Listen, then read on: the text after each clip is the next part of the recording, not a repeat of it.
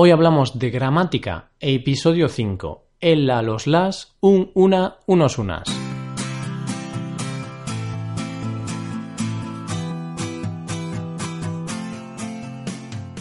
Bienvenido a Hoy Hablamos de Gramática, el podcast para aprender gramática del español cada semana.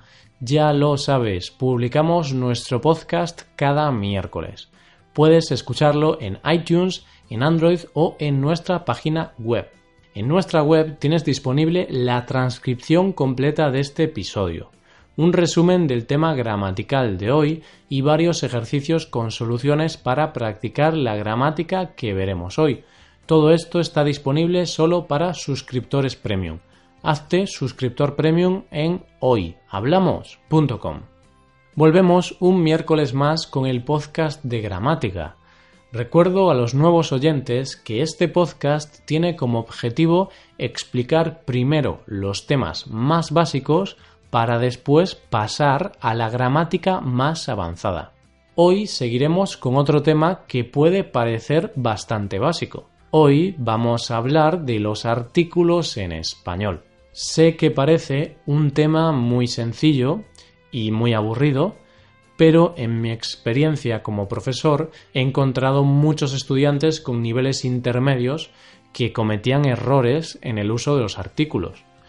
No es un error muy grave, la persona con la que estés hablando te va a entender igual, pero es un error que hay que solucionar si queremos sonar más naturales y más nativos. Hoy hablamos de gramática, hoy hablamos de los artículos.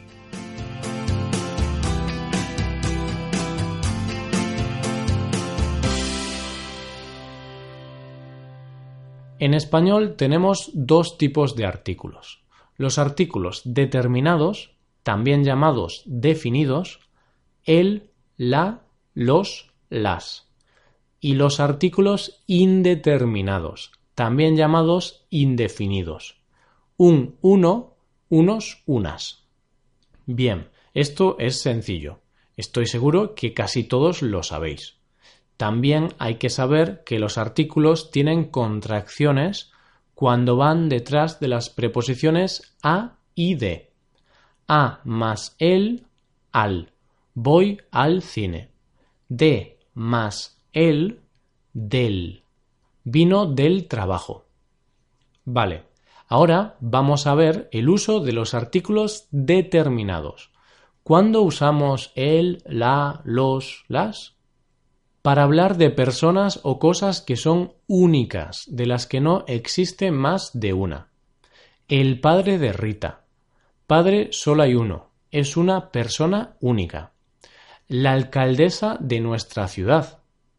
En nuestra ciudad solo hay una alcaldesa, así que decimos la alcaldesa. El centro de la ciudad. En la ciudad solo hay una zona que se considera el centro. Es una zona única. Por eso decimos el centro. Para referirnos a una cosa o persona concreta que conocemos. El abogado de mi familia es muy bueno. Es un abogado concreto que conocemos. No es un abogado cualquiera desconocido. La amiga de mi madre está en casa. Hablamos de la amiga, de una amiga concreta y conocida. Para hablar en general de cosas o de personas. Los españoles son fiesteros. Hablamos en general de todos los españoles. La economía es una materia complicada. En este ejemplo, hablamos en general de esta materia, de la economía. Estos tres son los usos más generales del artículo determinado. Ahora voy a hablarte de usos más específicos. Para mencionar nombres de lugares, como calles, plazas, zonas, cines, hoteles, ríos, mares, etc. Vivo en la calle principal. Vamos a ir al cine Gran Vía. Estudié en la Universidad de Vigo. En este caso hay una excepción si utilizamos el verbo haber, tenemos que usar el artículo indeterminado. Por ejemplo, en Madrid hay un cine muy famoso. Aquí hay un hotel. Para hablar de las horas. La hora es femenino y plural, por lo que decimos las dos, las tres, excepto con la una, que en este caso es singular. Son las tres de la mañana. Son las nueve de la noche. Quedamos a la una. Para hablar de fechas. Solo con fechas. Los meses van sin artículo. El 26 de mayo es mi cumpleaños. Me voy de España en septiembre. Ahí no lleva artículo porque es un mes. Para las partes del día, mañana, tarde y noche. Por la mañana iré al supermercado. Llegaré a casa por la noche. Estuve en casa toda la tarde. Para hablar de cantidades o de frecuencias, con días, semanas o meses. Como tres veces al día. Trabajo ocho horas al día. Trabajo cuarenta horas a la semana. Estos son los casos más importantes en los que debemos utilizar el artículo. Hay algunos casos especiales donde también tenemos que utilizar el artículo, pero no los voy a explicar en este episodio porque si no estaríamos una hora mencionando diferentes casos y después no podría recordar ninguno. Estos son los más importantes y son los que hay que saber bien. Después, quizá cuando estés estudiando o escuchando español, Mm, puede ser que encuentres un uso muy concreto no mencionado aquí. Pero no te preocupes, este episodio trata el 98% de los casos. Bien, una vez hemos visto los artículos determinados, es el momento de ver el uso de los artículos indeterminados. Como su nombre indica, los usamos para hablar de cosas que no están muy determinadas, que no están muy definidas. Sus usos principales son para hablar de algo o de alguien que no es concreto, que no conocemos o que forma parte de un grupo grande. Tengo que buscar un abogado. Estamos hablando de un abogado cualquiera que no conocemos. El chocolate es un alimento muy rico. Aquí el chocolate forma parte de un grupo grande, es un alimento de muchos es un coche muy rápido. Hablamos de un coche cualquiera que forma parte de un grupo. Para hablar de cantidades, tanto en singular como en plural. Tengo una casa. No tengo dos, tres ni cuatro. Tengo una. Me han dado unos libros. Me han dado varios libros. No especificamos cuántos, por lo que usamos el artículo indeterminado en plural. El sábado vendrán unas amigas a casa. No sabemos cuántas amigas vendrán, por lo que usamos unas para indicar la cantidad indefinida. Estos son los dos principales usos de los artículos indeterminados en español. Para finalizar este episodio vamos a comparar el uso del artículo determinado frente al indeterminado con algunos ejemplos. Vamos con los primeros ejemplos. En estos ejemplos veremos la diferencia de hablar sobre información nueva, de cosas que no conocemos, o hablar sobre algo que ya conocemos, que no es nuevo para nosotros. He contratado un abogado muy bueno. El abogado que he contratado es muy bueno. En el primer ejemplo decimos un abogado, porque es la primera vez que hablamos de eso. No conocemos al abogado. Es una información nueva. He contratado un abogado muy bueno. En el segundo caso decimos el abogado, porque ya conocemos al abogado. No es una información nueva. Es una cosa que ya hemos mencionado y es una cosa conocida por nosotros. El abogado que he contratado es muy bueno. Otro ejemplo de esta misma categoría. Me han hablado de un libro muy bueno. El nuevo libro de Juego de Tronos es muy bueno. En el primer caso, no conocemos el libro, no sabemos casi nada sobre él. Por eso decimos un libro. Me han hablado de un libro muy bueno. En el segundo caso, hablamos de un libro concreto que conocemos. Por eso decimos el libro. El nuevo libro de Juego de Tronos es muy bueno. Seguimos ahora con la diferencia de indicar la cantidad de algo o hablar de algo en general. Quiero unos pantalones azules. Me gustan los pantalones azules. En el primer caso queremos una cantidad de pantalones. En este caso, unos pantalones.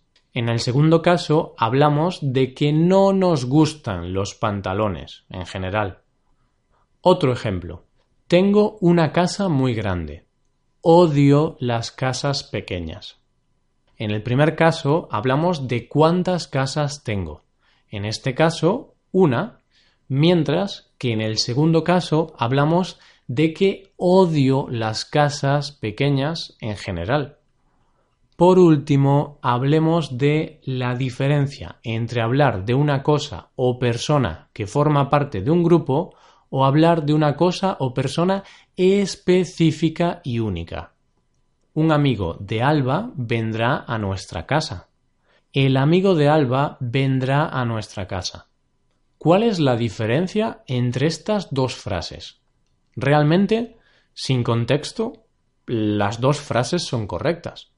En el primer caso, estamos hablando de un amigo de todos los que tiene Alba. Es decir, no sabemos de qué amigo estamos hablando. Es uno de los muchos amigos que tiene ella. En el segundo caso, como decimos el amigo, eso significa que estamos hablando de alguien específicamente. Nos referimos a un amigo en concreto el cual conocemos. ¿Se entiende la diferencia? Yo creo que sí. Ahora os debería hablar sobre el artículo neutro lo.